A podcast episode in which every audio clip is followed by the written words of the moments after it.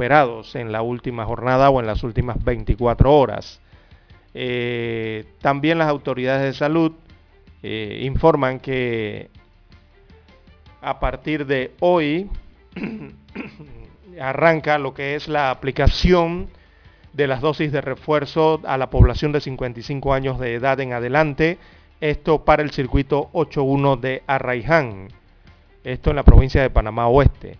Así que a partir de hoy jueves arranca lo que serán los refuerzos eh, a los adultos de 55 años de edad en adelante en Arraiján.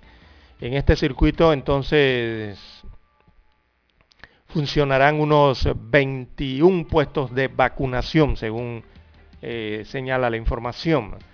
Eh, esta jornada incluye el circuito 810 de Panamá Este, o del sector de Panamá Este, que abarca a los corregimientos de 24 de diciembre y Tocumen. El puesto de vacunación funcionará en el eh, centro comercial Mega Mall, donde habrá un total de 17 puestos de vacunación allí en el Mega Mall para lo que es la vacunación del circuito 810. Eh, por otro lado, se realizará la vacunación barrio por bar, eh, perdón, eh, la vacunación por barrido, sería un barrido sucio desde los 12 años de edad, con primeras dosis en el circuito 12-2. El circuito 12-2 es, en la comarca de Nove Buglé, donde las autoridades esperan aplicar cerca de 50.000 dosis a personas en 65 centros localizados en 21 corregimientos de la comarca eh, Nave Bugle. Allí serían eh, primeras dosis.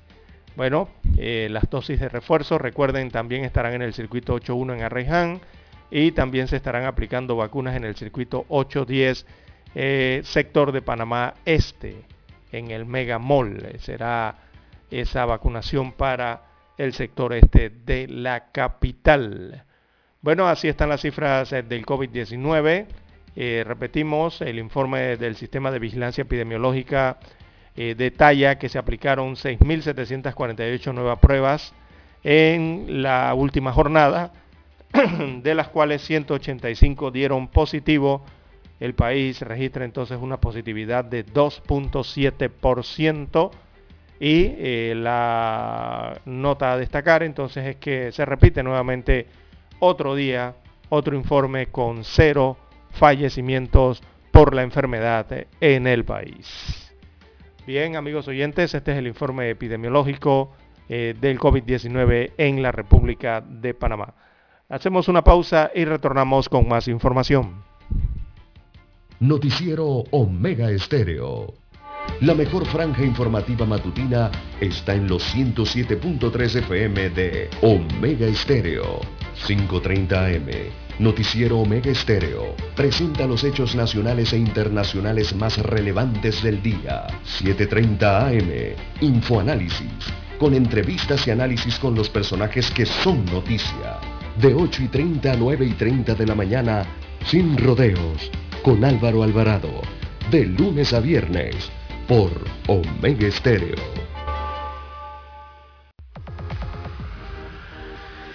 Omega Stereo tiene una nueva app. Descárgala en Play Store y App Store totalmente gratis. Escucha Omega Stereo las 24 horas donde estés con nuestra aplicación totalmente nueva.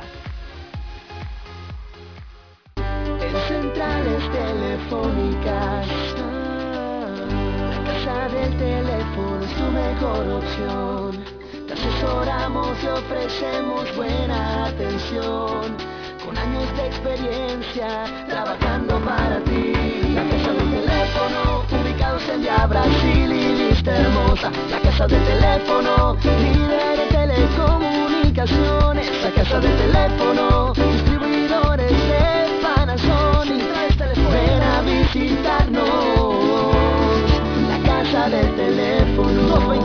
0465 lcdtcorp.com Distribuidor autorizado Panasonic. Para anunciarse en Omega Estéreo, marque el 269-2237. Con mucho gusto le brindaremos una atención profesional y personalizada. Su publicidad en Omega Estéreo La escucharán de costa a costa y frontera a frontera. Contáctenos 269-2237. Gracias.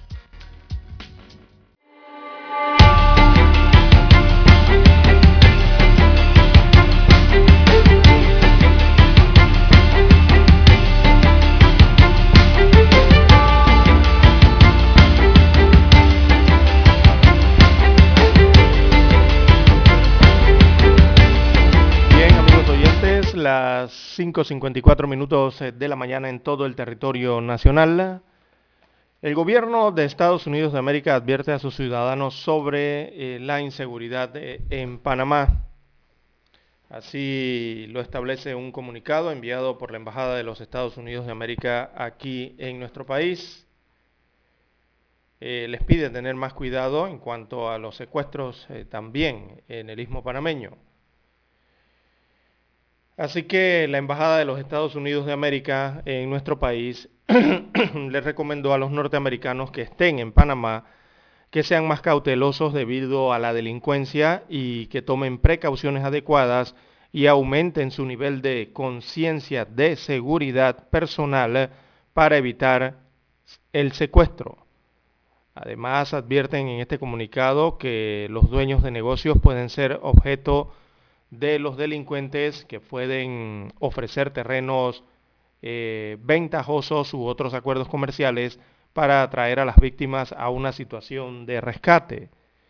La sede diplomática sugiere a sus nacionales examinar los nuevos contactos comerciales y al establecer las ubicaciones de las reuniones, eh, tener eh, precaución también les recuerda a todos los viajeros y residentes en Panamá, norteamericanos en este caso, que la temporada navideña trae consigo un aumento en los delitos de oportunidad, por lo que hay que mantenerse siempre atentos a su entorno.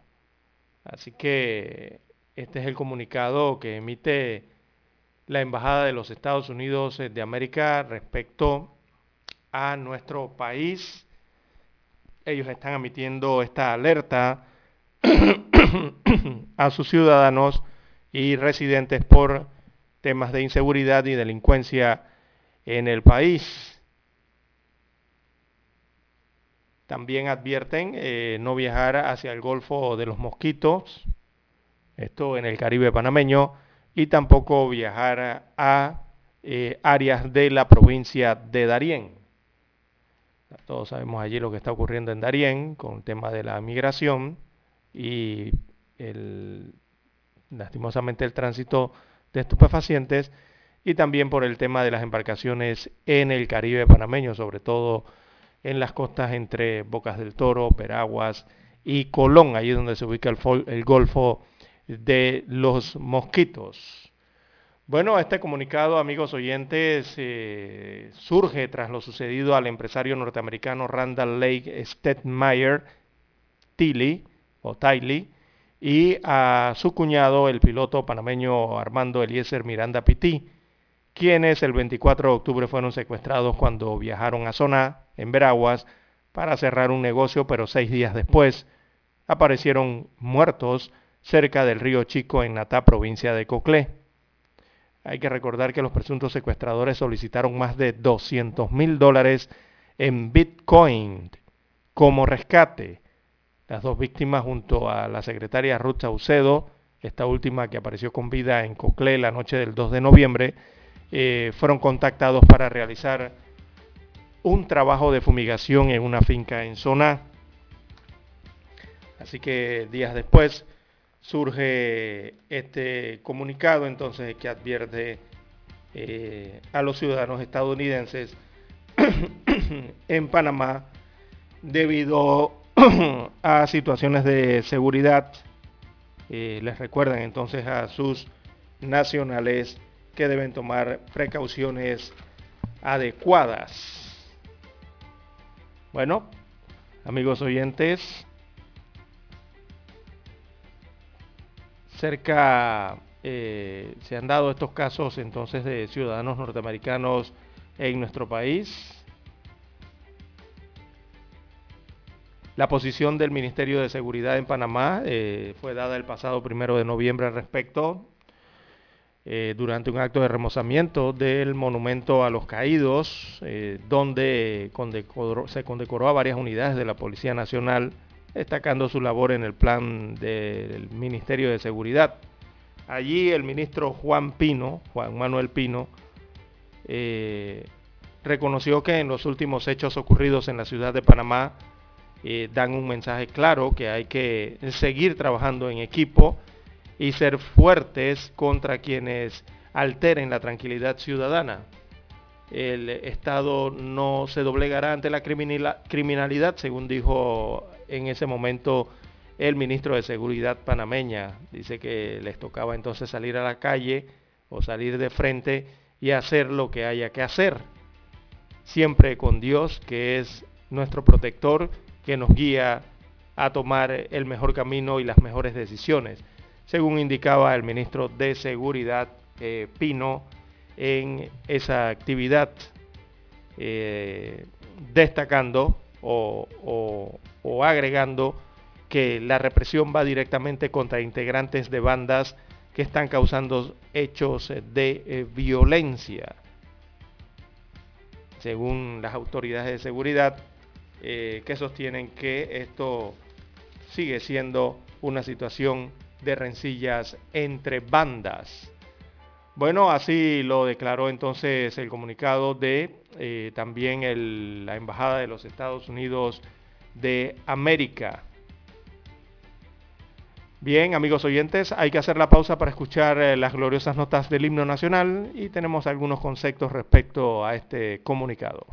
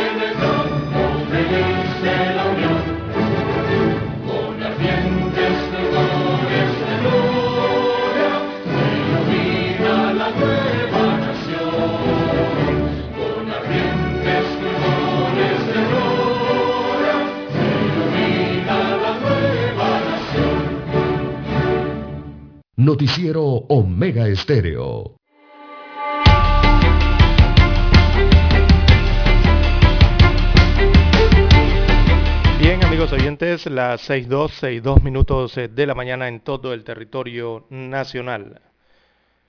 Bien, en cuanto a esta advertencia de inseguridad en Panamá o este, esta alerta eh, que emiten eh, la Embajada de los Estados Unidos de América en Panamá, bueno, hay que decir, amigos oyentes, que esta es una práctica que, es común del gobierno de los Estados Unidos de América eh, basados en su constitución ¿no? Eh, norteamericana, eh, que busca simplemente proteger a sus ciudadanos donde quiera que se encuentren.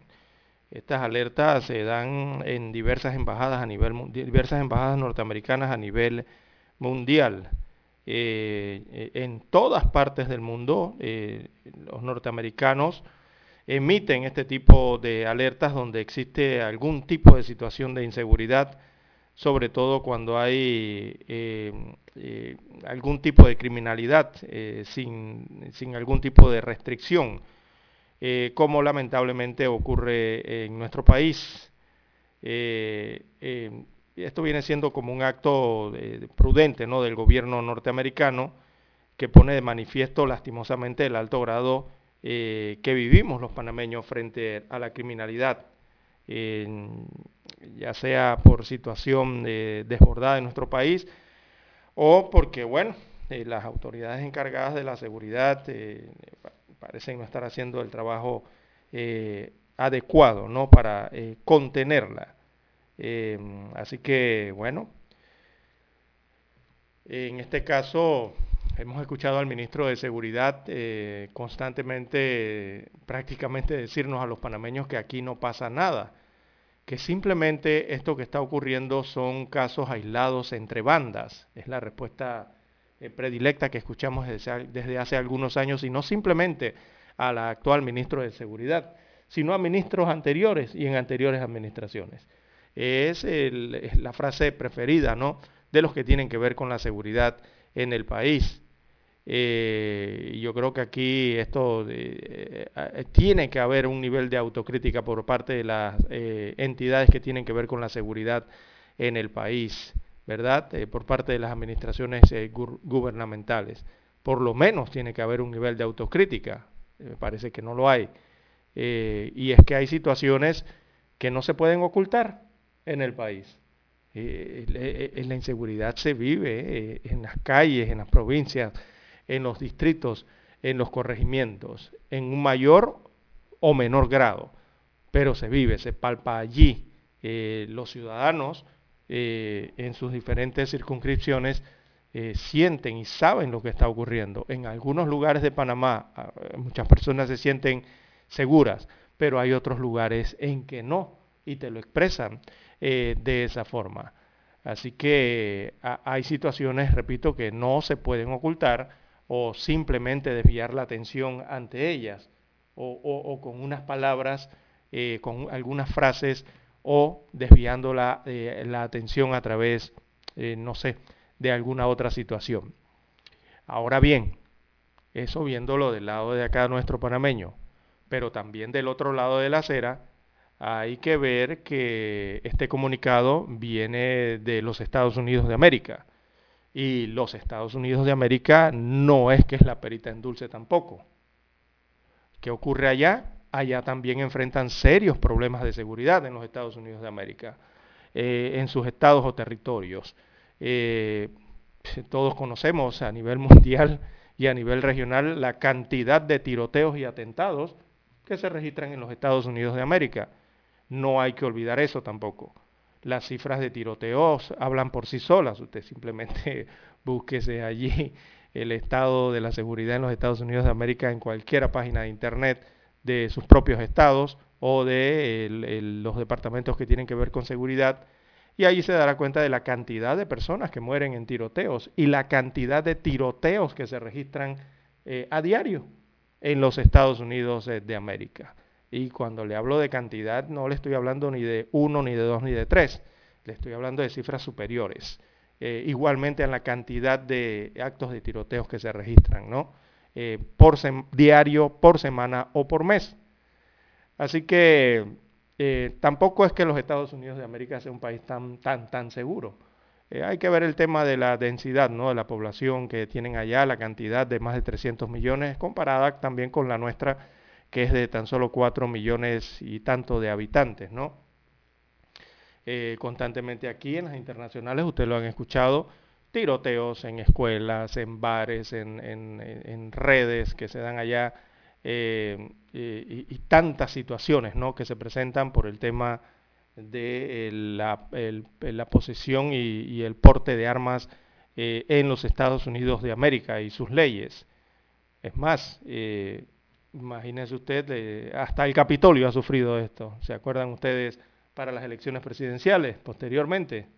Que se tomaron hasta el Capitolio y hubo tiroteos dentro del Capitolio con armas automáticas. Bueno, esas situaciones también las sufre los Estados Unidos eh, de América. Eh, bien, ellos simplemente a través de sus embajadas eh, emiten estos, estas alertas, estas recomendaciones que las hacen de carácter mensual o prácticamente trimestral, creo que son mensual cada 30 días, eh, anunciándole a sus ciudadanos que pretenden viajar a, una, alguna región del mundo, a algún país del mundo, más o menos cómo se encuentra la situación en ese país, ¿no? Claro, procurándole a sus ciudadanos, en este caso los norteamericanos, eh, tomar una mejor decisión y, viendo lo que es el tema de su seguridad eh, personal.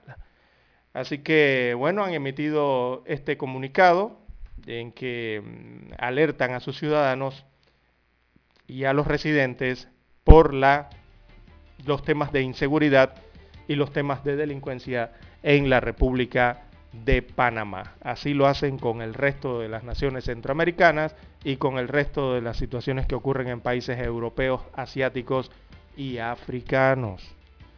Bien, amigos oyentes, las 6.10, 6.10 minutos eh, de la mañana en todo el territorio nacional. Nos escriben amigos oyentes a las redes sociales, nos dice esto que hacen en comunicado la embajada podría traernos problemas con el tema de la reactivación económica. Bueno, sí, eh, quizás podría ser eh, la situación debido a que, bueno, están alertando a sus ciudadanos y eso significa menos viajes de norteamericanos hacia Panamá eh, y también menos, menos capital y menos ingreso ¿no? hacia el país debido a este tipo de alertas pero no es una alerta máxima, el color que tiene la alerta no es ese color de alerta máxima, simplemente es como una recomendación lo que están haciendo hacia la República de Panamá. No, no llega a ese nivel de alerta, estos colores de alerta eh, máxima, ¿no? con las cuales ellos emiten, eh, sí, en países que tienen eh, grandes problemas de seguridad. Bien, amigos oyentes, las 6.11, 6.11 minutos de la mañana en todo el territorio nacional. Hay que hacer la pausa y retornamos.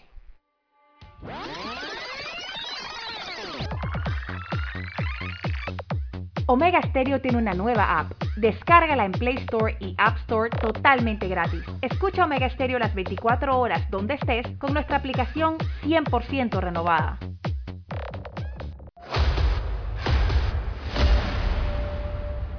Desde los estudios de Omega Estéreo, establecemos contacto vía satélite con la voz de América.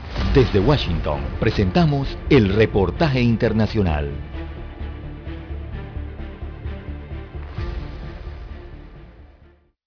Las muertes a causa del dengue continúan registrándose en Honduras y nuevamente las víctimas son menores de edad y en las últimas horas se ha reportado el fallecimiento de siete personas disparando las alertas en el país. Los departamentos que reportan un alto porcentaje de casos por dengue y que corren el riesgo de expandir una pandemia son Cortés, Atlántida, La Paz, Valle y Francisco Morazán. Precisamente y comparativamente hasta la semana epidemiológica número 43 para el 2020, comprendida entre el 4 y 10 de noviembre, se registraron 370 casos de dengue, mientras ahora en esta misma semana pero en 2021 la cifra de 843 casos, representando un aumento del 34% en los departamentos mencionados. Para la jefa de la Unidad de Epidemiología de la Secretaría de Salud de Honduras, la doctora Carla Pavón, el Distrito Central sigue como una de las zonas con mayor incidencia de casos. Y esto está en nuestras manos. Eliminando los criaderos, usted no está dejando nacer el, zancudo. El zancudo es es asesino en casa. En este escenario y a pesar del dengue, los hondureños siguen luchando contra el COVID-19, pero la novedad, según reportes médicos, es que existe una baja en los casos confirmados,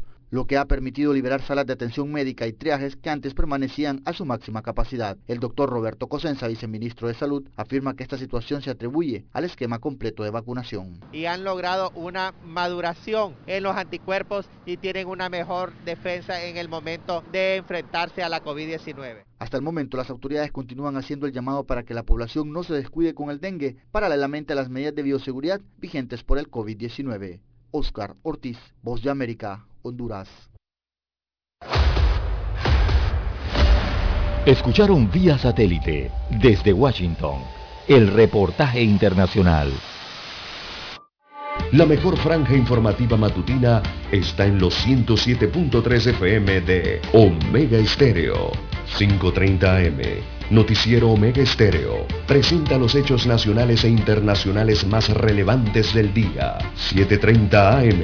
Infoanálisis con entrevistas y análisis con los personajes que son noticia. De 8 y 30 a 9 y 30 de la mañana, sin rodeos, con Álvaro Alvarado. De lunes a viernes, por Omega Estéreo. Somos Omega Estéreo. 40 años siendo la cadena nacional en FM Estéreo, pionera en Panamá.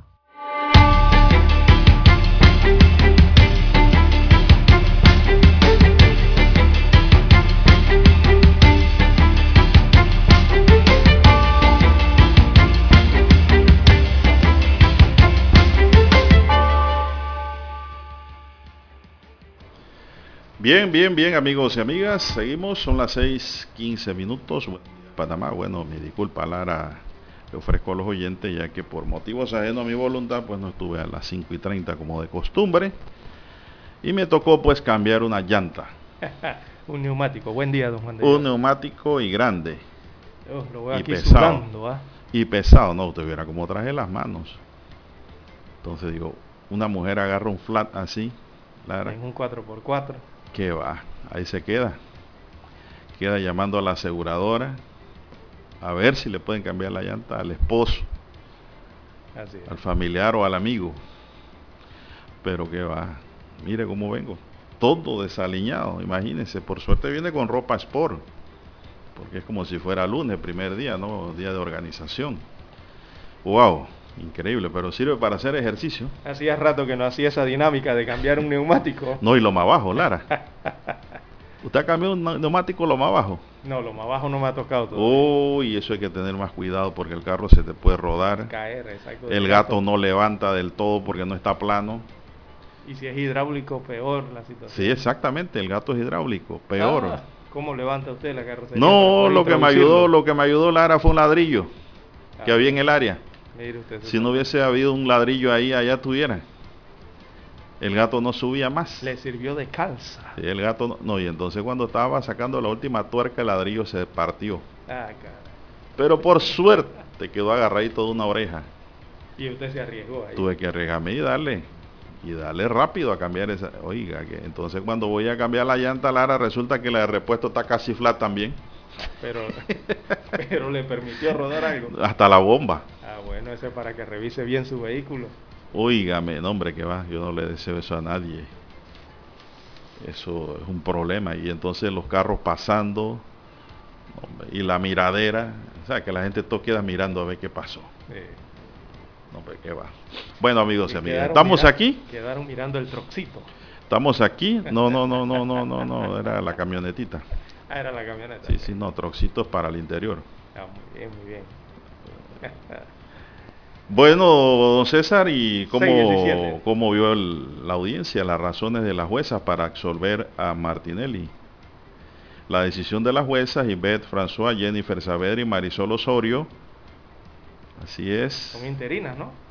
todos son interinos, Imagínese usted. todo el sistema. De los delitos de interceptación de las comunicaciones y seguimientos, persecución y vigilancia sin autorización judicial, se fundamentó en que en el juicio oral la Fiscalía no hizo un análisis de los datos digitales con peritos forenses que pudieran dar fe de su procedencia. El pasado 9 de noviembre, cuando comunicaron su veredicto a las partes, las juezas dijeron que la Fiscalía tampoco pudo precisar si los seguimientos a alguna de las víctimas ¿no? Aquí fueron ejecutados con autorización judicial entre 2012 y 2014 por agentes del Consejo de Seguridad Nacional. Sin embargo, las juezas concluyeron en que en el periodo 2012-2014, que corresponde a una parte del mandato de Martinelli, sí se dieron interceptaciones de ese organismo. Señalaron que funcionarios del Consejo de Seguridad tenían tareas de formar con, compartimentada esa decisión de un grupo no necesariamente de lo que sabían que otro estaba haciendo. Ello en base a testimonios de Júbilo Grael y Carmen Salinas, quienes relataron que cada grupo ejercía sus tareas de forma separada. Según la vista fiscal, en el edificio 150 del Consejo de Seguridad Nacional en Quarry High, operaba un equipo de grabación al que solo un pequeño grupo de funcionarios, entre los que se encontraban los agentes Ismael Pitti, Ronnie Rodríguez, William Pitti, tenían acceso. Los dos últimos están prófugos. Imagínense, ni siquiera acudieron a declarar. Según el relato de un testigo protegido que presentó la fiscalía, los agentes asignados al edificio 150 recibieron entrenamiento por parte de un ciudadano israelí sobre cómo intervenir teléfonos celulares y computadoras en Panamá. Eso es la historia. Las jueces plantearon en su decisión que de todas las víctimas que se presentaron y alegaron que sus comunicaciones fueron interceptadas, Ninguna pudo señalar a Martinelli como la persona que ordenó el espionaje. También precisaron que aunque los testigos y víctimas reconocieron los correos electrónicos que habían sido interceptados, la Fiscalía no mostró las fechas de dichos correos, por lo que no se puede precisar el momento en que fueron vulnerados. Bueno, esas son fallas, Lara, de la investigación, lo que están diciendo las juezas.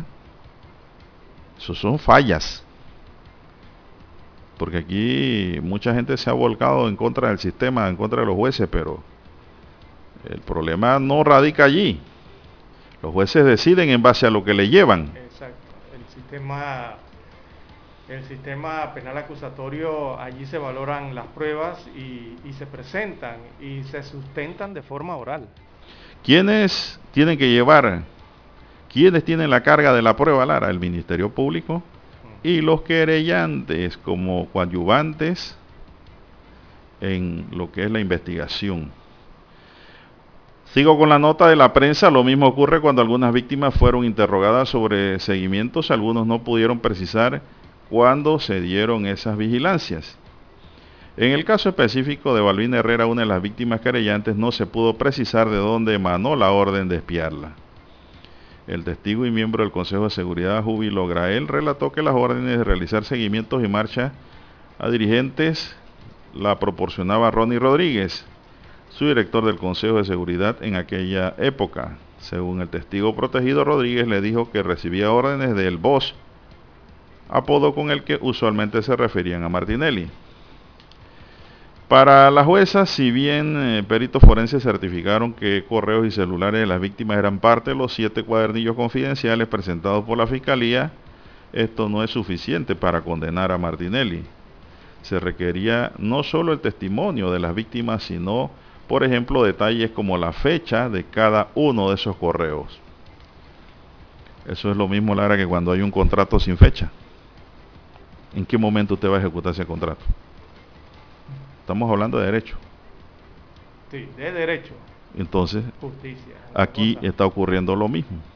Si las juezas no tienen precisión de cuándo son los correos, Lara, ¿cómo van a precisar en el tiempo en que se ejecutó esa orden? Para poder establecer la relación de tiempo, modo y lugar en la comisión del hecho punible. Por otro lado, precisaron que el periodo del Instituto de Medicina Legal y Ciencia Forense, eh, Luis Rivera Calle, y un perito particular de la defensa ratificaron la importancia del análisis de la prueba digital y que este procedimiento no se hizo en los discos duros decomisados en la investigación.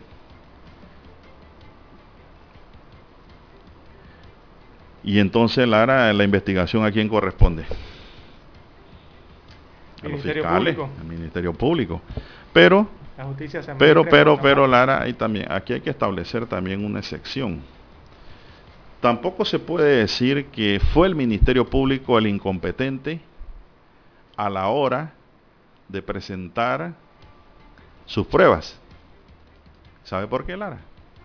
Porque este proceso no lo inició el Ministerio Público. Este proceso lo inició el fiscal Harry Díaz. La Corte. En la Corte, quien era magistrado de la Corte. Sí, recordemos que la justicia... Si hay fallas, las fallas vienen de allá. Vienen de allá. Lo que ha tratado de hacer el Ministerio Público es tratar de remendar, remendar lo que ya llegó roto. Pero no se puede pegar un remiendo donde algo ya está podrido. Usted no puede coser sobre algo podrido. Y eso es lo que yo estoy viendo objetivamente hablando en este caso. Sí, porque tenían que valorar lo mismo, ¿no? Exactamente, ellos no podían aportar nuevas pruebas. Nuevas pruebas ni nada. Porque lo que se aprobó fue hacer un nuevo juicio. Sí. Eh, ¿Por qué se hizo? Recordemos que la justicia en Panamá se administra a través de la Corte Suprema de Justicia y el Ministerio Público. ¿Por qué primero fue el magistrado en la Corte Suprema de Justicia? Porque el acusado en su momento era diputado del Parlacén. Exacto. Había que eh, tratarlo a través de esa forma del sistema. Pero una vez se convirtió en ciudadano, dejó la diputación del Parlacén, entonces pasó en un segundo juicio al Ministerio Público. Exactamente. Y ya venía preconstituido todo. Exacto. Entonces, ya venía precocido. Exacto. No podían cambiar nada, ¿no?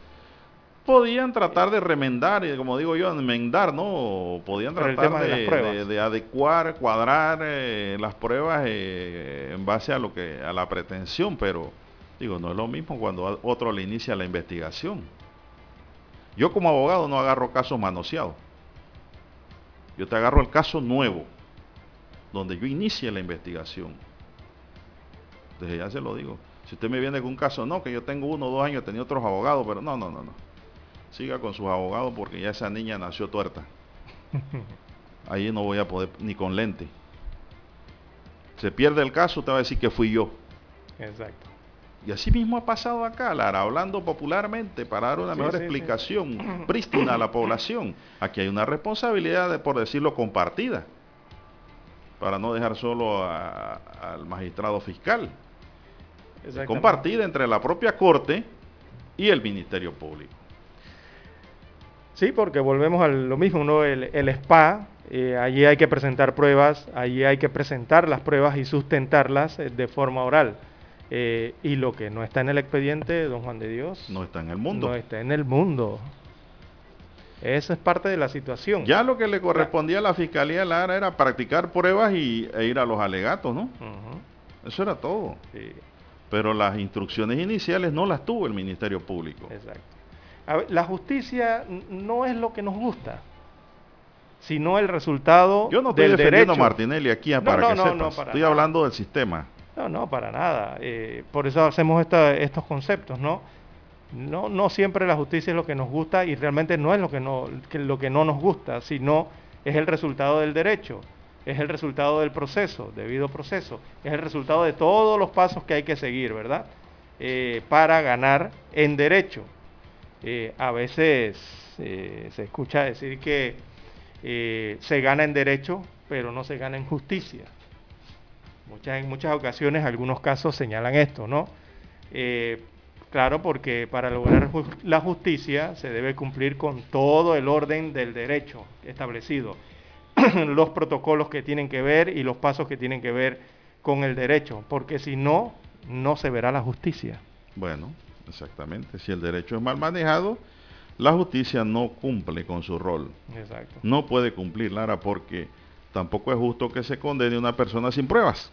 Es correcto. Entonces, eso es justicia. Que descansen que en el debido proceso. ¿Y quién es el responsable del debido proceso? El instructor y el que se queja, el que querella, el que denuncia. los encargados de probar la culpabilidad del de, acusado, en este caso, simple y sencillamente no lo hicieron, ¿no? Lo ocurrido es la primera consecuencia jurídica de no haber probado esas acusaciones. Bueno, mire, lo que dijo la Fiscalía es que en la fase de alegato la de Fiscalía contra la Delincuencia Organizada a través de la Ley 11 de 2010 aprobada por la Asamblea Nacional y que usted una vez trajo aquí, en la administración de Martinelli se reorganizó el Consejo de Seguridad en la que se dispone que el jefe máximo de dicho organismo es el presidente de la República.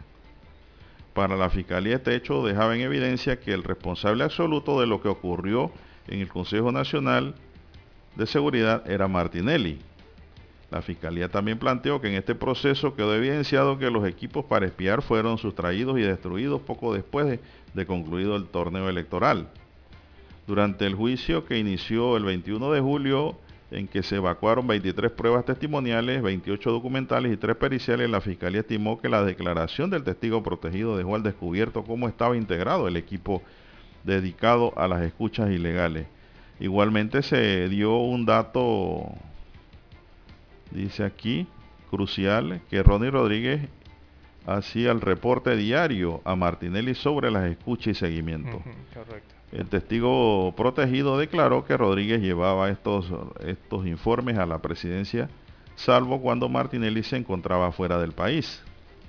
Además que las víctimas lograron reconocer una gran cantidad de correos electrónicos y conversaciones obtenidas ilegalmente ya que nunca existió una autorización de la Corte.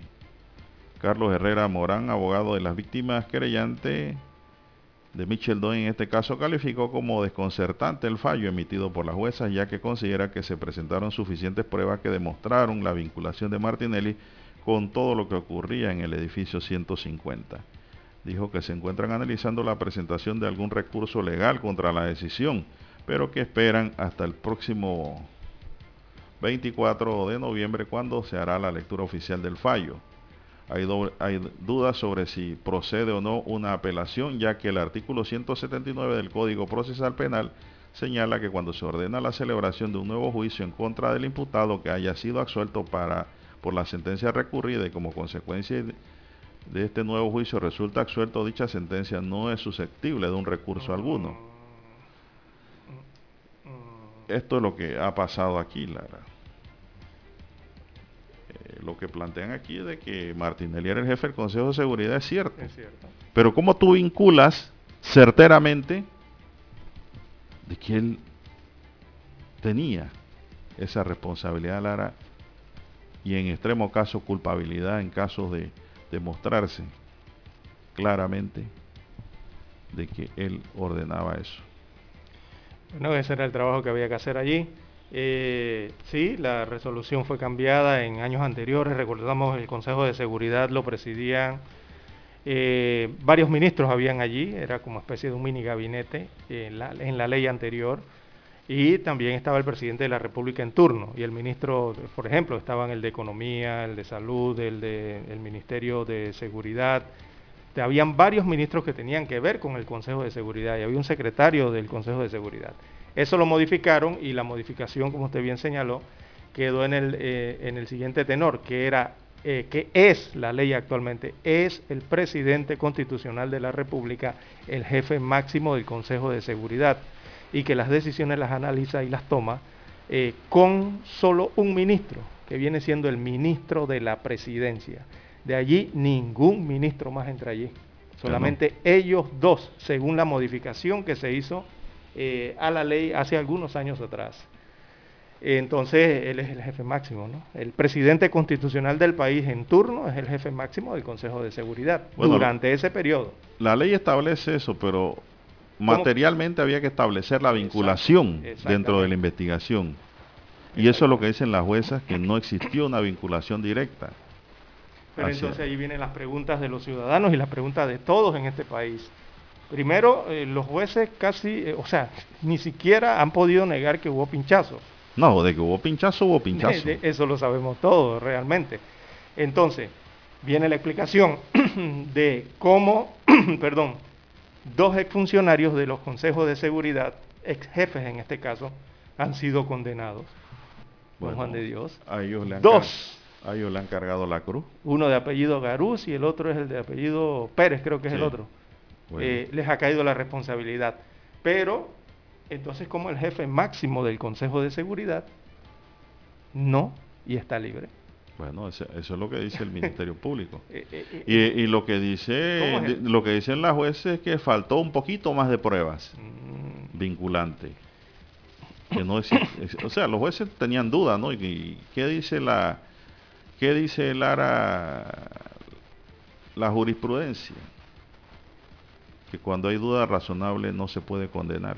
Sí, porque fue lo que adujeron, ¿no? ¿Por qué? Porque es preferible tener un ladrón en la calle que un inocente en la cárcel. Mm. Allí se todo, todo se responde allí. Sí, eh, eh, eh, dijeron que... En base a los principios legales, constitucionales y de derechos humanos y procesales. Entonces, ¿qué las jueces han dicho? No me vincularon claramente al señor Martinelli a las escuchas y las interceptaciones. Entonces, por eso que yo digo que la Corte en su momento con el, la Fiscalía no hizo el trabajo adecuado, de manera correcta. Entonces no hay que darle mucha vuelta. Ahí tenía las pruebas de, los dos que fueron condenados, que de lo que ya me hablaste.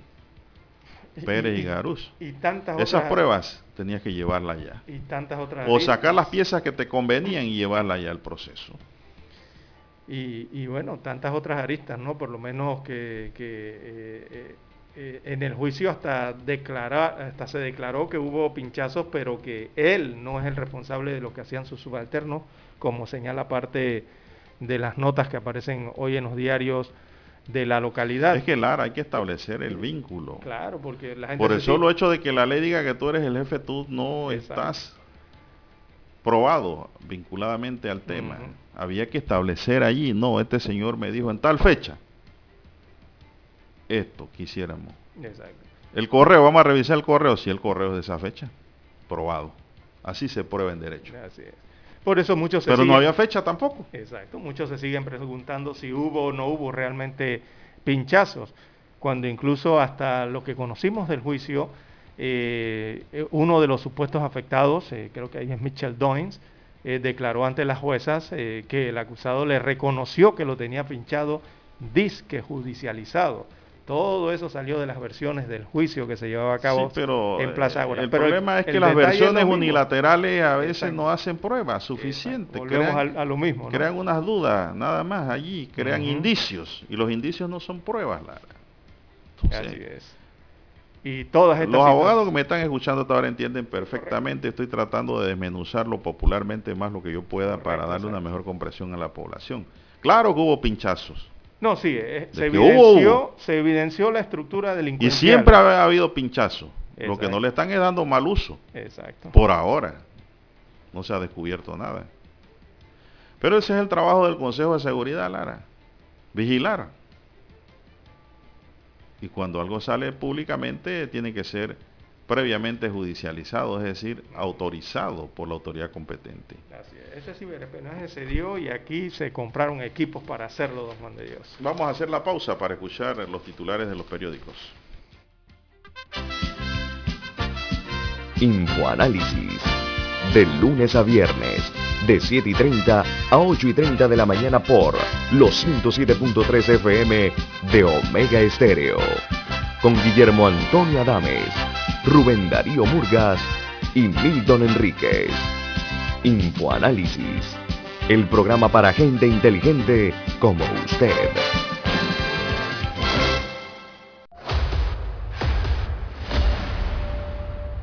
Desde los estudios de Omega Estéreo, establecemos contacto vía satélite con la voz de América.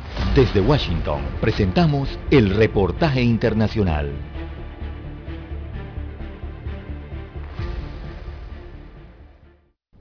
Las sociedades científicas de Venezuela rechazan el uso de los prototipos vacunales cubanos contra el COVID-19 Soberana 2 y Abdala en niños y en la población general, argumentando que no tienen reconocimiento de ningún ente regulatorio internacional independiente ni de la Organización Mundial de la Salud. La Academia Nacional de Medicina divulgó un comunicado en el que exhortó a las autoridades venezolanas a reconsiderar la decisión de administrar estas vacunas a niños entre 2 y 11 años. Unia de Surbina, pediatra y secretario general de esa institución, insistió en que no se debe exponer a los niños y adolescentes a ese biológico. En la isla de Cuba tiene autorización por su organismo regulatorio, pero para los niños cubanos eso no significa que esa misma autorización sea extensible a un país extranjero, en este caso Venezuela. Sin embargo, los especialistas respaldan y recomiendan a los padres inmunizar a los adolescentes mayores de 12 años con las vacunas chinas Sinopharm y Sinovac disponibles en el país, como expone la infectólogo pediatra María Graciela López. Lleva a tu adolescente a vacunar, lleva a tu niño a vacunar, llévalo acompañado de tu grupo familiar que aún no haya recibido la vacuna. Nada más en el hospital de niños hemos hospitalizado a más de 900 niños con la COVID-19 y lamentablemente hemos tenido fallecimientos. El lunes, la vicepresidenta Delcy Rodríguez anunció el inicio de la vacunación masiva de niños entre 2 y 11 años de edad con algún tipo de patología en su sistema inmunológico, con el prototipo vacunal Soberana 2. La funcionaria adelantó que pronto se aprobaría el uso del Abdala y una vacuna china que no precisó. Carolina Alcalde, Voz de América, Caracas. Escucharon vía satélite desde Washington el reportaje internacional. Omega Estéreo, 24 horas en FM Estéreo.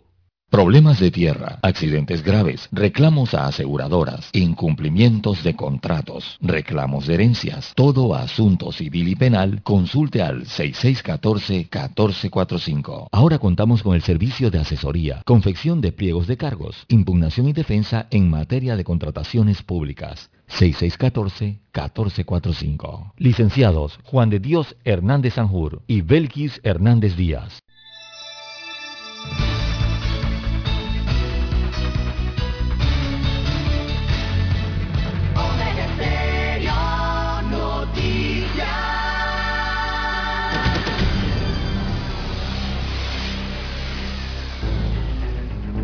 Las noticias impresas en tinta sobre papel. Con ustedes. Escuchando el periódico. Los titulares de las primeras planas de los diarios estándares de circulación en Panamá.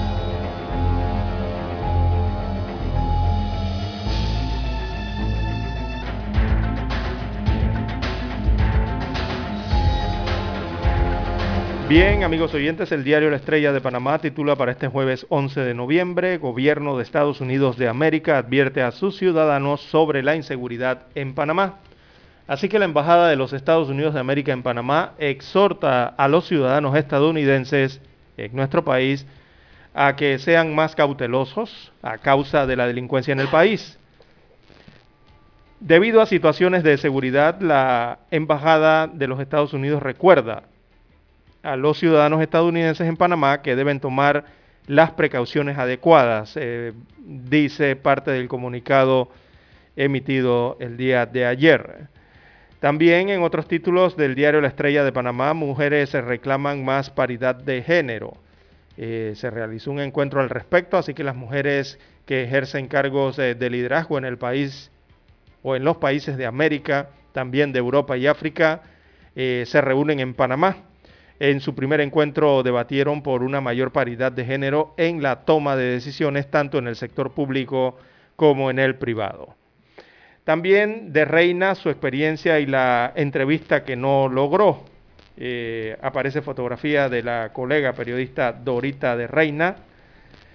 Y destacan en el reporte en la página 3A que eh, la periodista de Reina hace un repaso de su vida profesional en el campo de la comunicación eh, su entrevista más compleja, eh, la que, hizo, y el personaje de América Latina que le hubiese gustado entrevistar. Señala que era Fidel Castro. Eh, abro comillas, le cito a la periodista en el reportaje, a todos los periodistas del mundo nos fascinó la figura de Fidel Castro, para bien o para mal. Cierro comillas, parte de lo que destaca el reportaje que le tiene hoy el diario La Estrella de Panamá a la colega. También eh, en gastronomía, Ángel León, un chef cuya mejor sazón es la lucha por conservar la naturaleza. Eso está en la página 5B. Eh, destacan hoy un reporte en la 1B, Helen Brebar y su amor por el arte guna, la costura y la pintura. La diseñadora de origen francés eh, se casó y estableció en Panamá desde 1971. Su legado es eh, diverso y va desde la costura hasta la pintura. Quienes la conocieron narran eh, su vida. El embrevar eh, recientemente fallecida. también para hoy hay una serie de fotografías en primera plana del diario La Estrella de Panamá. en donde se conmemoran los 200 años del grito de la villa, allá en Los Santos. Así que diversos actos se realizaron ayer para celebrar los 200 años del grito de la villa de Los Santos, eh, que dio inicio al proceso de independencia de Panamá de España. El presidente Laurentino Cortizo estuvo en la villa de Los Santos, destaca aquí el diario La Estrella de Panamá. Bien, el cuadro COVID-19 del rotativo destaca 473.903 casos confirmados, 7.338 eh, fallecidos. Mm, en la última jornada, veamos en las últimas 24 horas, se reportan 185 nuevos contagios y ayer no se reportaron muertes por la enfermedad ni o fallecidos, muertes o fallecidos. Entre los recuperados, 464.923 son las personas que se han restablecido o se han curado de la enfermedad en el istmo. Bien, estos son los títulos de, la decana de la prensa nacional. Pasamos ahora a revisar lo que nos tiene en primera plana el diario La Prensa. Bueno, la prensa dice para hoy hubo pinchazos, pero nadie probó que fue Martinelli. Ivette Vega, Jennifer Savera y Marisol Osorio sustentan por qué no se probó en el juicio que Ricardo Martinelli dio las órdenes de espiar. Más titulares, sector público acumula 4.028.7 millones de dólares de déficit, 36 millones en salarios y gastos para autoridades locales, solo en concepto movilización los 71, 751 alcaldes y representantes del país se llevan 12 millones de dólares al año. Wow. El costo de cubrir los salarios, gasto de movilización y representación y el pago de dietas autoridades locales asciende al menos 36 millones de dólares anuales. Así consta en documento de la Contraloría General de la República. Eso es despilfarro. Claro, porque la gran pregunta es la gran pregunta es en el presupuesto y frente a las instalaciones de cada municipio de Juan de Dios hay un vehículo municipal para el transporte de los alcaldes y los representantes, incluso en las juntas tienen vehículos asignados por el Estado para su movilización y trabajo. Entonces, ¿por qué hay que pagarle estas cifras? Eliminatorias mundialistas Qatar 2022, la Sele Vieja Honduras, la Selección Nacional de Fútbol tuvo ayer en el Estadio Rommel Fernández su último entrenamiento en el país a puerta cerrada de cara a su próxima confrontación de eliminatoria mundialista. Mañana, viernes, contra Honduras en el Estadio Olímpico de San Pedro Sula. Los dirigidos por Tomás Christensen viajaron ayer mismo al vecino país centroamericano. Así que pues revelan aquí una fotografía en donde aparece el jugador José Luis Rodríguez bajando del bus poco antes de comenzar la sesión matutina. Bueno, Lara, no le están dando aquí en Panamá el Real este juego. Todo el mundo está hablando de Panamá El Salvador. Se están olvidando de que Honduras es un equipo que va a explotar y para hacer daño. Y ahora tienen nueva dirección. Y está el colombiano Bolillo Gómez todos los partidos son importantes. El que le puso el pamper a la mayoría de nuestros jugadores que hoy son selección. Así que los conoce. Bueno, ojalá no se derrame la olla de leche. Porque si se pierde ese juego ya para mí el de Salvador pierde importancia en gran medida. Porque se nos hace el camino más difícil. Ojalá la selección pueda ganar este juego, pero yo siento que aquí en Panamá no estamos hablando realmente de ese juego, como si ya lo hubiésemos ganado. Eso está primero que el juego con El Salvador. Simple y sencillamente porque la televisión abierta aquí tiene derecho sobre los juegos aquí en la localidad nada más. Entonces cuando ocurren por allá afuera no hablan de eso. Exacto. Bien, sigo con más titulares. La bacteria Klebsiella, un riesgo para los hospitalizados. La última especie del género de las bacterias Klebsiella que está bajo la lupa es la Klebsiella pneumoniae oceani, la cual es menos frecuente, pero el año pasado se aislaron 169 cepas en el complejo hospitalario Dr. Arnulfo Arias Madrid de la Caja de Seguro Social Así lo evidencia un estudio científico realizado por este hospital de tercer nivel y publicado en la revista Therapeutic Advanced Infection Disease, en el que se recomienda fortalecer los programas de vigilancia de resistencia a los antibióticos en los hospitales debido a la circulación comunitaria de la bacteria. La bacteria mató gente, Lara, aquí. ¿eh? También tenemos para hoy la estrategia está centrada en aplicar dosis de refuerzo, dice en la página Panorama, en Vivir, Cristina Peri Rossi, Premio Cervantes 2021, en Economía, ingresos por concesiones estatales en el debate de la Caja de Seguro Social. La patria está herida por las injusticias, dice Manuel Moreno en Panorama. Amigos y amigas, estos son los titulares de primera plana de la prensa de hoy. Concluimos así con la lectura de los titulares correspondientes a la fecha. Hasta aquí, escuchando el periódico. Las noticias de primera plana, impresas en tinta sobre papel. 7.30 AM.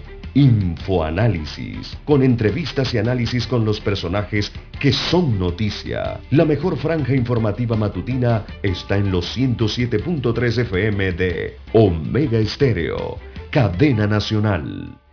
Para anunciarse en Omega Estéreo, marque el 269-2237. Con mucho gusto le brindaremos una atención profesional y personalizada. Su publicidad en Omega Estéreo. La escucharán de costa a costa y frontera a frontera. Contáctenos 269-2237. Gracias.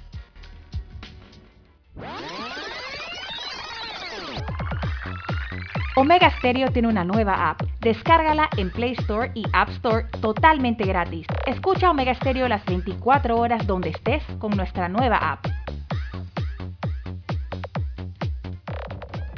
Omega Estéreo, 40 años de innovación. Desde los estudios de Omega Estéreo, establecemos contacto vía satélite con la voz de América. Desde Washington, presentamos el reportaje internacional.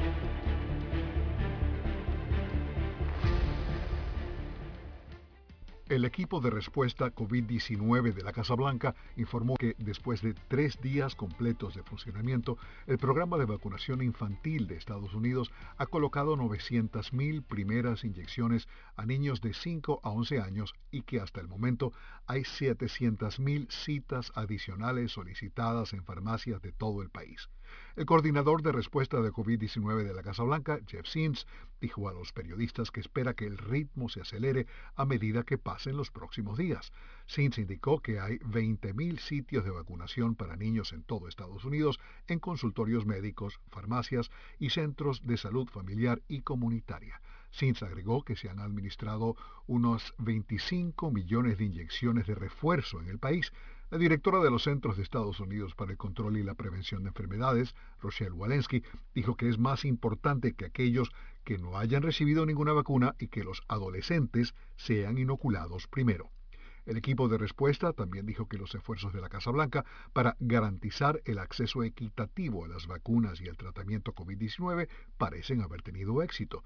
El 73% de los adultos afroestadounidenses, el 72% de los adultos blancos estadounidenses y el 70% de los adultos hispanos han recibido al menos su primera vacuna. Alejandro Escalona, Voz de América, Washington. Escucharon vía satélite desde Washington el reportaje internacional. Omega Estéreo, 24 horas en FM Estéreo. Es momento de adentrarnos al mar de la información. Este es el resultado de nuestra navegación por las noticias internacionales más importantes en este momento.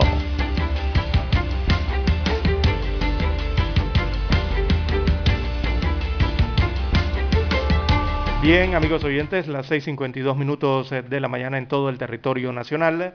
De relieve a nivel internacional, eh, la noticia se genera en los Estados Unidos de América, ya que el presidente Joe Biden de ese país firmó una ley que establece nuevas sanciones contra personeros del gobierno de Daniel Ortega en Nicaragua. Así que eso fue firmado el día de ayer, esa ley que busca presionar al mandatario nicaragüense eh, con más sanciones y permite que se revise el Tratado de Libre Comercio con el país centroamericano. Así que la Casa Blanca anunció el día de ayer en un comunicado que Biden había firmado la llamada ley Renacer, esto por sus siglas en inglés, eh, que es la ley para reforzar el cumplimiento de condiciones para la reforma electoral en Nicaragua, por eso sus siglas Renacer. Y esa ley hace seis meses, hace seis días, perdón, eh, fue totalmente aprobada por el Congreso de los Estados Unidos de América. Esa ley recibió el apoyo de los demócratas y el apoyo de los republicanos en el Congreso estadounidense. Y la legislación entonces urge al gobierno de Biden a examinar la participación de Nicaragua en el Tratado de Libre Comercio con Centroamérica, ese denominado CAFTA en inglés. Y además le pide que aumente sus sanciones contra actores claves eh, del gobierno de Ortega. El texto también insta al presidente norteamericano a expandir la cooperación con Canadá y con la Unión Europea en la política hacia el país centroamericano. Ya usted sabrá lo que significa eso. Asimismo, el apoyo, el proyecto entonces amplía la supervisión de los préstamos de las instituciones financieras internacionales a Nicaragua. Bueno, eh, esta es una ley de presión, don Juan de Dios, que va a aplicar entonces los Estados Unidos de América hacia el país centroamericano. Eh, y ya hay varios NIC Act, eh, actos contra actos de Nicaragua, ¿no?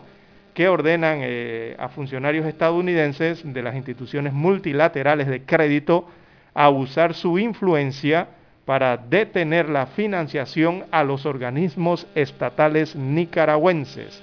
Por ahí es donde va a venir la presión fuerte realmente, ¿no? Es eh, las vías de, de financiación eh, de Nicaragua, las que tiene a nivel internacional. Así que esa ley, bueno, queda activa y vamos a ver cómo la desarrolla entonces los Estados Unidos de América. Esto en presión al gobierno de Daniel Ortega en Nicaragua y producto de las recientes elecciones, ¿no? Eh, también en otro tema a nivel internacional, eh, don Juan de Dios, eh, la luz se enciende en Europa, ya todos conocemos lo que ha ocurrido en la última semana con la enfermedad del COVID-19, está crítica la situación en el centro y en el este europeo con esta enfermedad, muchos países europeos en crisis realmente, otros ya tienen hospitales saturados y colapsados y unidades de cuidados intensivos al límite. Y cuando le hablo de varios países, les estoy hablando de más de 10, más de una decena de países realmente. Eh, ayer Alemania volvió a dar sus cifras, Alemania que está siendo uno de los epicentros de esta cuarta ola en Europa, eh, y se dispararon de nuevo. Eh, hay un nuevo máximo de 50.000 contagios al día en el país europeo, en Alemania. Eh, y lleva registrando entonces en la última semana varios máximos de nuevos contagios y también de incidencia, no solo en esta cuarta ola, sino desde que comenzó la pandemia.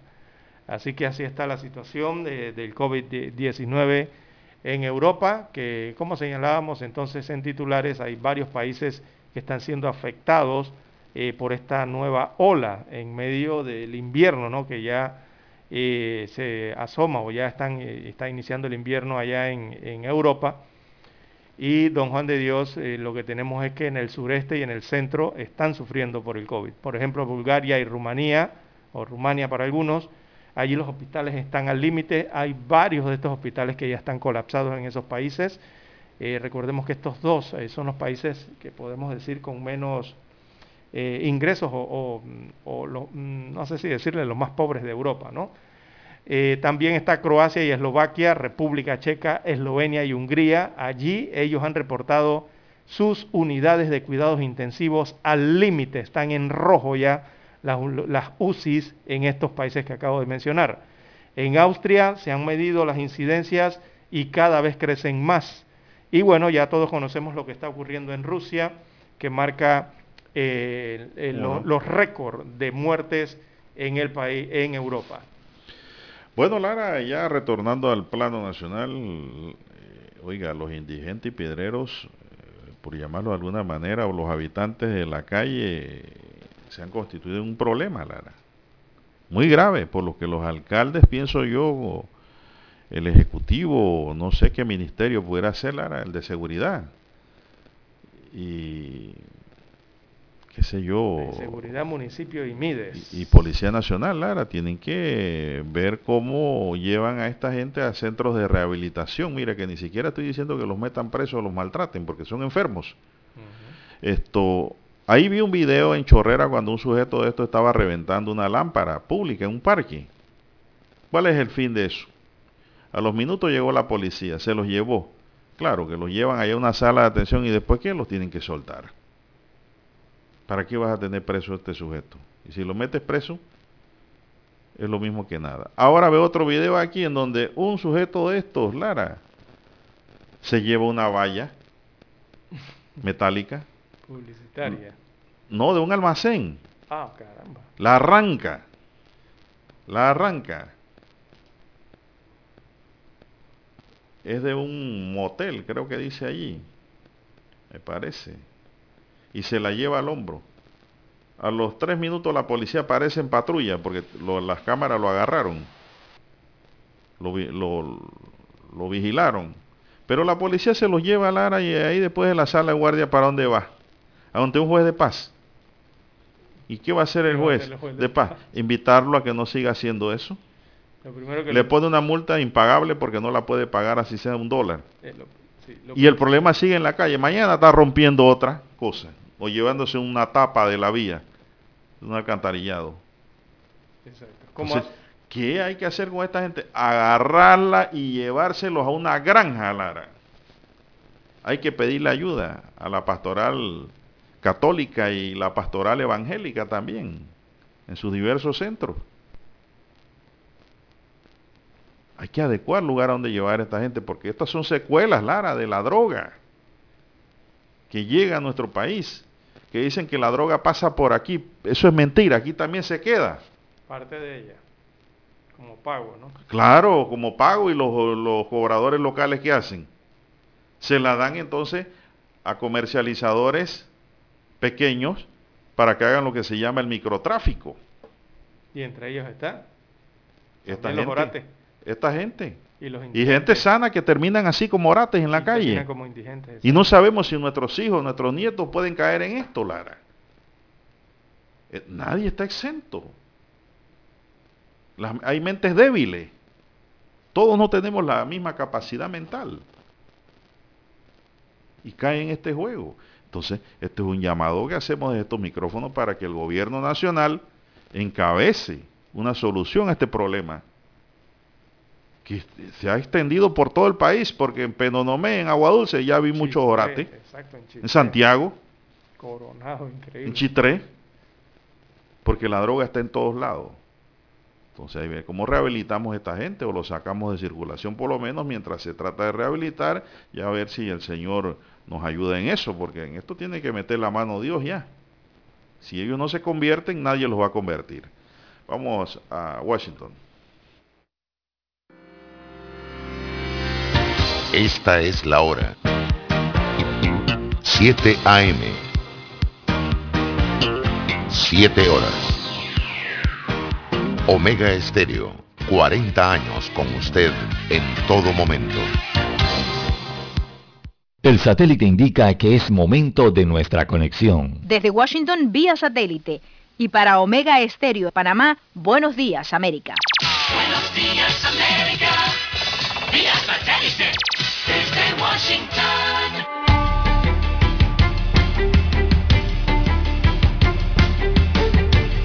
Washington les saluda Alejandro Escalona. Wall Street terminó la sesión en territorio negativo el miércoles, ya que el apetito por el riesgo de los inversores se vio frenado por el aumento de los precios al consumidor, lo que avivó las preocupaciones de una prolongada ola de inflación. Los tres principales índices bursátiles estadounidenses perdieron terreno. El promedio industrial Dow Jones cayó 0,87%, el S&P 500 0,82% y el compuesto Nasdaq 1,66%. La tecnología arrastró al S&P 500, Apple y Microsoft entre sus mayores obstáculos. Se espera que Walt Disney Company publique resultados trimestrales en breve. Los cubanos se están preparando para una nueva movilización el día 15 de noviembre, cuatro meses después de que miles de personas tomaron las calles del país el 11 de julio para protestar contra el gobierno. Se ha hecho un llamado para que el 15 de noviembre la población salga de nuevo a las calles en una marcha cívica organizada por el proyecto Archipiélago, para continuar reclamando responsabilidades por la grave crisis política, social y económica que vive el país y que se ha agravado con la pandemia. En el pasado mes de agosto, la Sociedad Interamericana de Prensa SIP condenó las nuevas medidas del, del, gobierno cubano para restringir aún más la libertad de los periodistas a la hora de ejercer su trabajo, el presidente de Estados Unidos, Joe Biden, promulgará un proyecto de ley de infraestructura bipartidista el lunes en una ceremonia que incluirá a miembros del Congreso que ayudaron a redactar la legislación, dijo el miércoles la Casa Blanca. La semana pasada, la Cámara de Representantes de Estados Unidos aprobó el paquete de un billón de dólares en mejoras de carreteras, banda ancha y otras infraestructuras. El programa fue aprobado por el Senado estadounidense el pasado mes de agosto. Desde Washington vía satélite y para Omega Estéreo de Panamá hemos presentado Buenos Días América. Buenos días América, vía satélite desde Washington. Omega Stereo tiene una nueva app. Descárgala en Play Store y App Store totalmente gratis. Escucha Omega Stereo las 24 horas donde estés con nuestra aplicación 100% renovada. Somos Omega Stereo. 40 años siendo la cadena nacional en FM Stereo, pionera en Panamá.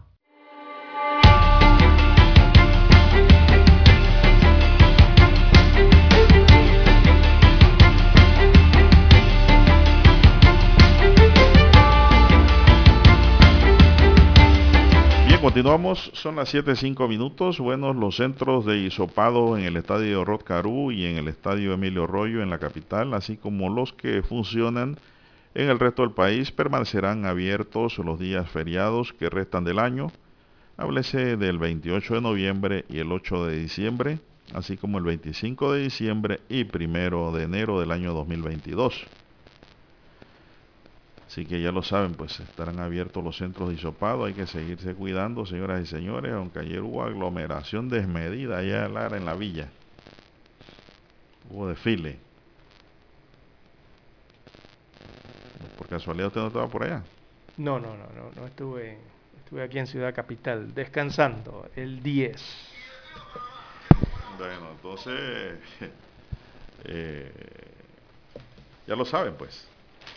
¿Y cuántos fallecidos reportó el informe de ayer, Lara? Cero, cero fallecidos. Cero por lo menos en las últimas 24 horas. Eh, eso es buena noticia. Sí, pero no sabemos si hay algún fallecimiento en investigación aún, ¿no? Sí, algún rezagado. Algún rezagado que sale posteriormente, pero no dan la fecha en que falleció después.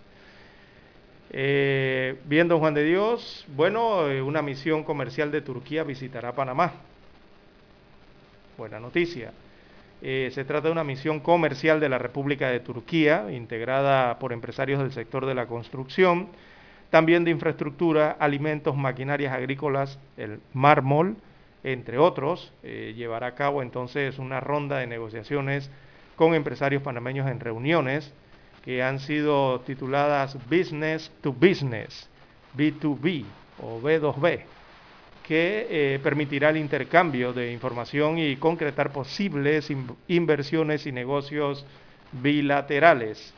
Así que ese encuentro se llevará a cabo el día de hoy, jueves 11 de noviembre, aquí en Ciudad Capital, en la ciudad de Panamá, con la participación de la Cámara de Comercio de Panamá, también el MISI, entre otros representantes del sector público y privado del país. Eh, todo el día. Serán esas reuniones desde las 8 hasta las 5 de la tarde en el Hotel eh, Marriott, eh, que será el escenario donde se realizarán estos foros de negocio de esta misión comercial turca que lleva a cabo esta gira de negocios, que también está visitando a empresarios colombianos y también a empresarios panameños, celebrando reuniones de empresas exportadoras turcas y potenciales distribuidores e importadores de estos dos países.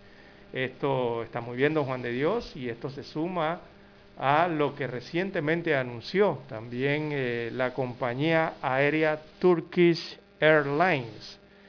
Usted sabe, don Juan de Dios, que ahora Turkish Airlines, esa aeronave vuela diario a Panamá. Todos los días, de lunes a domingo, llega un avión de Turkish Airlines acá. Es movimiento. Porque muchos panameños quieren ir a Turquía. Y las oportunidades que ofrece la posición geográfica del país, además de eso también. ¿Y sabe por qué muchos quieren ir para allá? A pasear y ver. Quería conocer los actores de la novela. Claro, las novelas. las novelas aquí de las televisoras nos han vendido a Turquía. Y todo el mundo cree que cuando llega al aeropuerto se va a encontrar con Yildiz, esperándola con los brazos abiertos. Se sabe todos los nombres. don O Juan Dios. O Sajica. Ay, ay, Todo. ay. Por favor, oiga, hay que estar en todas, Lara. Así el es. abogado tiene que estar en todas. Y el periodista con más razón. Así que eso es lo que pasa. Gente que van, hacen excursiones, Lara, a conocer Turquía, el puente ese, que ese sí no sé cómo se llama. Puente que une Europa y Asia. Sí, un puente el hermoso que está iluminado y nosotros aquí con dos puentes a oscuras. Y en el Bósforo queda eso allí, no en la estrecha. Bueno, eh, eso es lo que es la publicidad y la promoción. Bien, son las 7, 9 minutos. Bueno, hay una buena noticia aquí, Lara, para ver si se tapan los huecos finalmente y se hacen, se reparan vías. Y es que el gobierno desarrolla este año proyecto tipo llave en mano por un monto de 640 mil 400, no, 640 millones 457 mil 50 balúas con 45 centavos.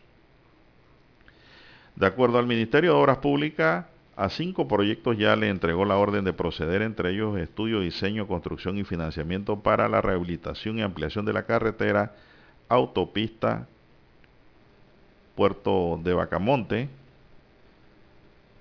Eh, allí se van 58 millones aproximadamente. La interconexión cinta costera 3, calzada de Amadora, ahí se van 41 millones aproximadamente rehabilitación y financiamiento de calles y caminos del distrito de Changuinola, allí se van 69 millones aproximadamente. También el camino de San José, Caledonia, Platanares, Allí se van 40 millones de dólares. Y las calles y caminos del distrito de Almirante y Bocas del Toro por 34 millones de dólares aproximadamente. Explicaron que están pendientes que entre de por entrega de orden de proceder. Cinco entre estos, rehabilitación y financiamiento del bulevar, entrada a las tablas y la circunvalación vía Pedací, las carreteras Ocur, las minas y Valle Rico Señales, el potrero Ocú. 12 millones. Rehabilitación y financiamiento de CPA, las tablas, Lara, ¿qué es el CPA? Las tablas Santana, Playa Monagre, Playa El Rompillo y Ramal Santana, La Villa de los Santos. Sí, ese es un triángulo, es el 11 nombre de las comunidades, eh, la, si- la sigla del nombre de las comunidades. Construcción del puente vehicular sobre Río Bayano, Coquira, 22 millones. Y de paso canoa a Río, Río Sereno, Piedra, Candela, 58 millones. Mientras que siete proyectos están pendientes por licitar. Algunos son diseños, suministro, construcción y financiamiento de puentes modulares para el progreso por 80 millones la rehabilitación y financiamiento de la vía La Feria, Playa Pauch, vía Brincrec, Bocas de Drago y calles internas de la isla de Colón por 60 millones. El estudio, diseño y construcción y financiamiento de carreteras Coclecito, Canquintú, 61 millones. También la construcción y financiamiento de la carretera panamericana desde Yavisa a Pinogana y puentes sobre el río Chucunaque y el río Tuira por 29 millones y otros. Un contrato llave en mano es aquel en el cual el contratista se obliga frente al Estado a realizar diferentes prestaciones que deberá incluir por regla general estudio, diseño y suministro y ejecución de una obra a cambio de un precio global determinado por el licitante. Bueno, eso es lo que hay, pero yo quiero saber es cuánto hay para la rehabilitación de la Interamericana, Lara, Chorrera, Santiago por lo menos, porque Santiago a Chiriquí todavía está bueno. Sí, eso en cuanto a las inversiones, ¿no? Claro que quisiéramos saber cómo se va a rehabilitar la carretera panamericana, Esa que, es la está que me interesa tiene un más. gran daño. Pero yo quisiera Muchas saber... vías internas aquí, Sí, yo quisiera, provinciales. yo quisiera que el MOG explicara un poco más y, y quisiera saber un poco más. En cuanto al tema de el tipo de licitaciones, cómo son. Eh, allí hablan de licitaciones llave en mano. Eh, yo creo que el MOB debería incluir o especificar cómo son esos actos públicos y esas licitaciones, para conocer finalmente cuáles son las licitaciones de forma tradicional, como las que conocemos tradicionalmente en Panamá, o cuáles son las que vienen a través de los proyectos de asociaciones público-privadas. Es otra cosa. Exacto, pero Eso es que no no, es llave en mano. pero no lo detallan. No, Eh, pero es que cada no vez lo que- detallan porque no lo han empezado Ah, a desarrollar. pero eso- pero, eh, exacto, es para estar claro si se están desarrollando esa ley eh, de apiabilidad o proyectos ah, de apiabilidad pues, de las asociaciones públicas privadas por valor, valor por dinero sería allí, o si simplemente son licitaciones eh, como las que hemos siempre conocido, ¿no? Yo creo que eso lo deberían eh, eh, incluir en sus notas o en sus comunicados o aclarar cada vez que se hace un procedimiento de esto, de estos actos públicos, bajo qué mecanismo realmente se están haciendo esas inversiones para estar claros en ese sentido, ¿no? Bueno, Lara, eh, y me dice la gente, no, lo que pasa es que a Hitler lo condenaron, dice, y él no estaba. Noriega dice, lo condenaron y estaba en París cuando mataron a Espadafora. La pregunta es, ¿usted vio No, a- no, al no. acusado hacer tal no, cosa? No es eso, no es eso. El tema es de que todos aquellos sistemas se jugaban por un sistema inquisitivo, que es distinto al sistema penal acusatorio que hoy opera en Panamá y en gran parte del mundo, que es un sistema muy garantista, en donde hay que ser fino, Lara, hay que usar bisturí, Probara. probar con Tienes bisturí y no con machete como antes. Y esta cosa está favoreciendo por ahora, Lara, mucho, mucho a, lo- a lo- a los imputados. En el caso de Martinelli al acusado, porque... Por las garantías, ¿no? Sí, pues las garantías que tienen, ¿no? Hay que respetarles. Así es. Que la verdad es que...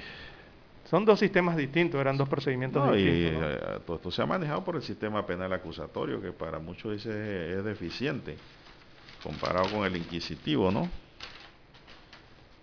Eh, pero lamentablemente son sistemas de juzgamiento distintos.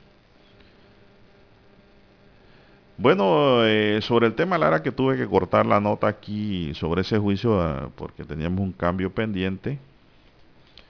Esto, hay dudas si procede no una apelación, ya que el artículo 179 que están diciendo los oyentes aquí que quieren explicación, señala que cuando se ordena la celebración de un nuevo juicio en contra del imputado que haya sido absuelto por la sentencia recurrida y como consecuencia de este nuevo juicio resulta absuelto, dicha sentencia no es susceptible de recurso alguno.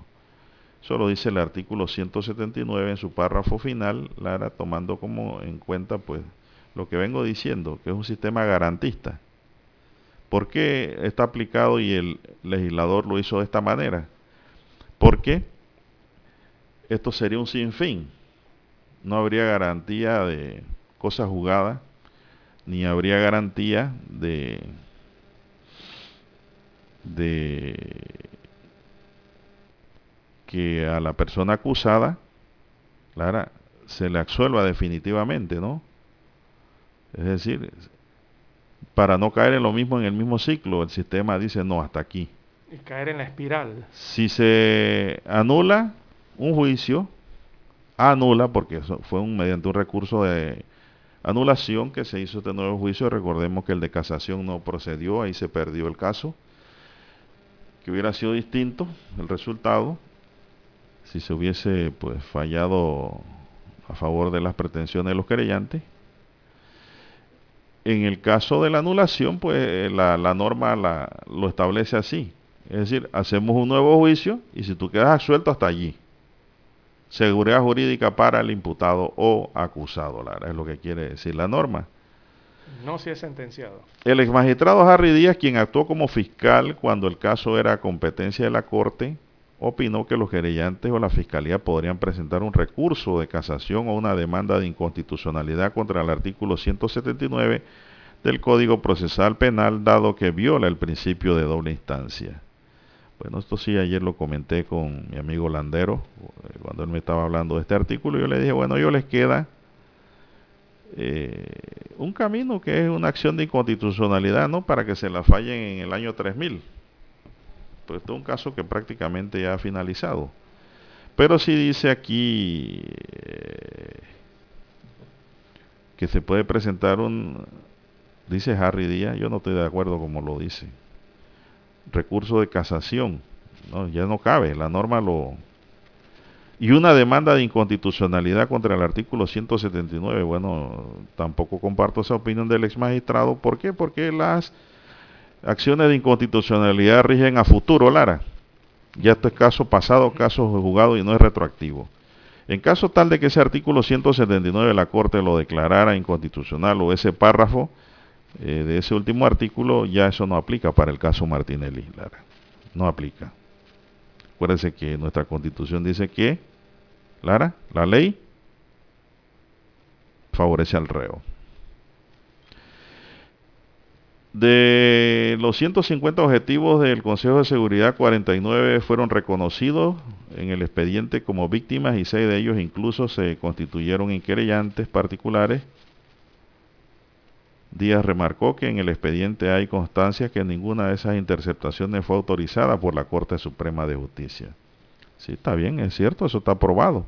Pero, ¿cómo me vinculan? Volvemos a lo mismo. Al hombre. Así es. No es de que, que usted lo vio. Hay otro tipo de prueba, Lara. Testimoniales, sobre todo. Dos testigos hacen plena prueba. Dos testigos hubieran dicho en ese juicio, él dio la orden y yo la cumplí. Eso era todo para el campeón, Lara. Sencillo, el derecho penal es sencillo. Que lo quieran hacer una alegoría, otra cosa, no. Esto es sencillo. Así funciona el derecho penal. Claro, hay otros derechos como el civil que hay mucho más razonamiento y mucha más gama de carreteras en donde aplicar. Pero el, derecho penal es claro. Ninguno, dos testigos no coincidieron diciendo eso nunca. Y no es que yo esté contento con este fallo. ¿eh?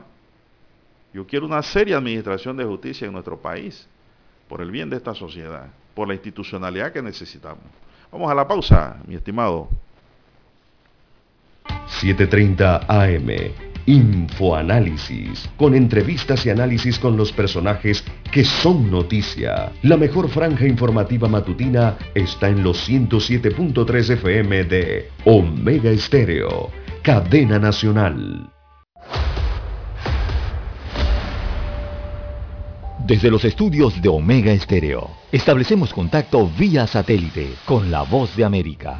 Desde Washington, presentamos el reportaje internacional.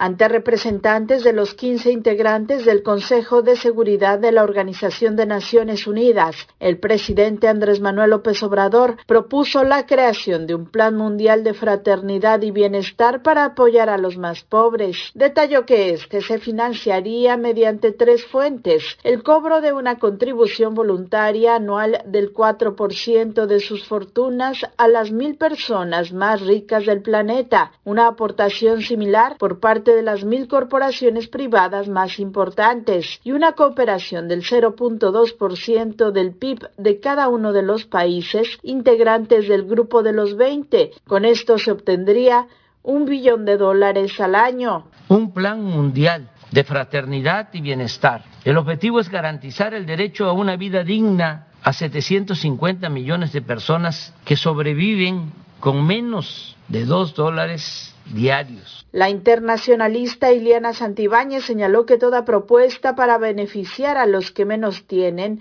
es bienvenida, pero debe contar con objetivos y metas apegadas a la realidad, porque de lo contrario se convierte en letra muerta.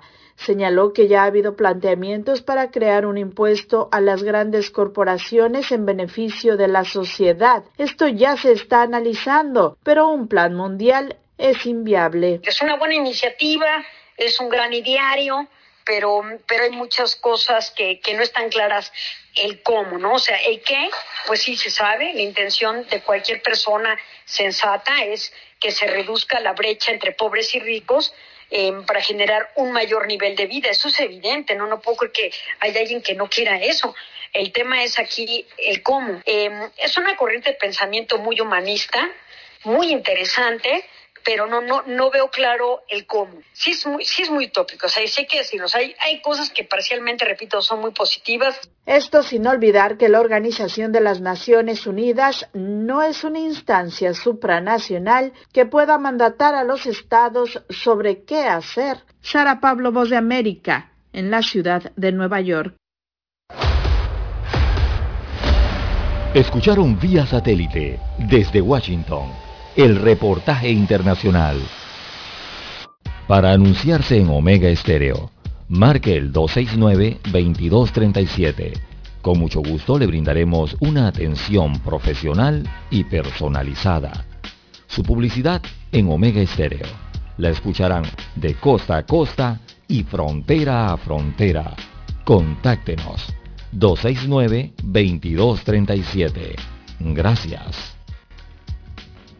Problemas de tierra, accidentes graves, reclamos a aseguradoras, incumplimientos de contratos, reclamos de herencias, todo asunto civil y penal, consulte al 6614-1445. Ahora contamos con el servicio de asesoría, confección de pliegos de cargos, impugnación y defensa en materia de contrataciones públicas. 6614-1445. Licenciados Juan de Dios Hernández Sanjur y Belkis Hernández Díaz. Omega Stereo tiene una nueva app. Descárgala en Play Store y App Store totalmente gratis. Escucha Omega Stereo las 24 horas donde estés con nuestra aplicación totalmente nueva. Omega Estéreo, 40 años innovando.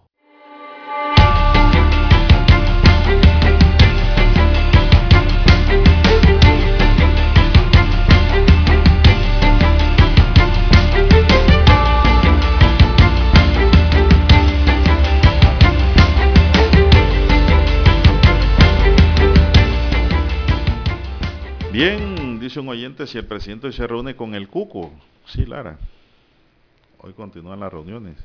En Colón, ¿verdad? En Colón, exactamente. Entre el presidente de la República y su equipo de trabajo con el Cuco. Que también hay una, hay un, en el día a día de hoy, día a día no, este es Metro Libre, Lara, que tengo aquí en la mesa, que dirige el amigo James Aparicio.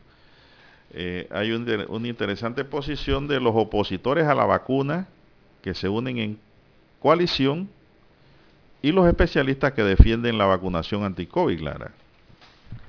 Tiene las dos caras de la moneda aquí el periódico. El un grupo de médicos y abogados promueve el uso de medicinas y tratamientos preventivos y alternos o alternativos ante la ante vacunación anti-COVID. Eh, el grupo espera cumplir no menos de mil casos para presentar una denuncia ante la justicia, dice aquí. Este grupo, lo que refleja aquí el periódico, está el abogado Alexis Sinclair, la doctora Marta Roa, el doctor Ricardo Velázquez y el doctor José Trinidad Castillero. Y los especialistas que defienden la vacunación anti-COVID, dice científicos y médicos expresan que los resultados demostrados con la vacunación dan cuenta de la efectividad de la dosis. Está el doctor Eduardo Ortega y el doctor Carlos Galvez. Cuando la vacuna entra, dice, al mercado no significa que es perfecta, sigue mejorándose, pero dado la peligrosidad de la pandemia se justificaba la protección a la mayoría, dicen los especialistas médicos. Para los médicos es importante aclarar que algunos efectos que no pueden ser atribuidos a la vacunación. Así es. Bueno, el grupo de juristas y opositores a la vacunación que se han unido en esa coalición eh, señalan, por ejemplo, a través de la vocería del jurista Alexis Sinclair, que el propósito de ellos no es otra cosa que decirle al panameño que se informe respecto a la vacuna, ¿no? Y que ellos han compilado ya información eh, y que tienen documentados más de 100 casos de personas que han sufrido secuelas graves con motivo de la inoculación. Así que dice que están en proceso de que estas eh, personas den sus consentimientos y quieran aparecer en el proceso como testigos, que ellos llevarían adelante en esa eh, coalición eh, opositora a la vacuna. ¿no? Mientras los especialistas señalan, don Juan de Dios, los beneficios de la vacunación anti-COVID. Sí, claro. Así es. Ellos han dicho que, bueno, gracias a la vacuna ya la gente no va a parar a la unidad de cuidados intensivos o, mueren por el COVID. Bueno, esto es una decisión de cada cual, Lara. Cada quien sabe lo que va a hacer, cada quien sabe dónde amarra su caballo, Lara. Así es. Eh, en el caso mío, yo estoy vacunado y también pasé por el COVID. Mire, por ejemplo, mire la situación de lo que está ocurriendo bueno, ya no tenemos tiempo para más, de Dios. Y el que se quiere vacunar, que se vacune, que se protege. Y el que no quiere vacunarse, bueno, no se vacune. Así es. Listo. Se nos acabó el tiempo. Así es. Eric Pineda, ¿verdad? En el tablero de controles hoy, bateando emergente por Dani Arauz. En la mesa informativa les saludamos y les acompañamos. César Lara y Juan de Dios Hernández Sanjur. Gracias por su atención, amigos y amigas. Sigan en sintonía de Omega Estéreo porque ya viene el equipo de Infoanálisis en la franja informativa Omega, cadena nacional.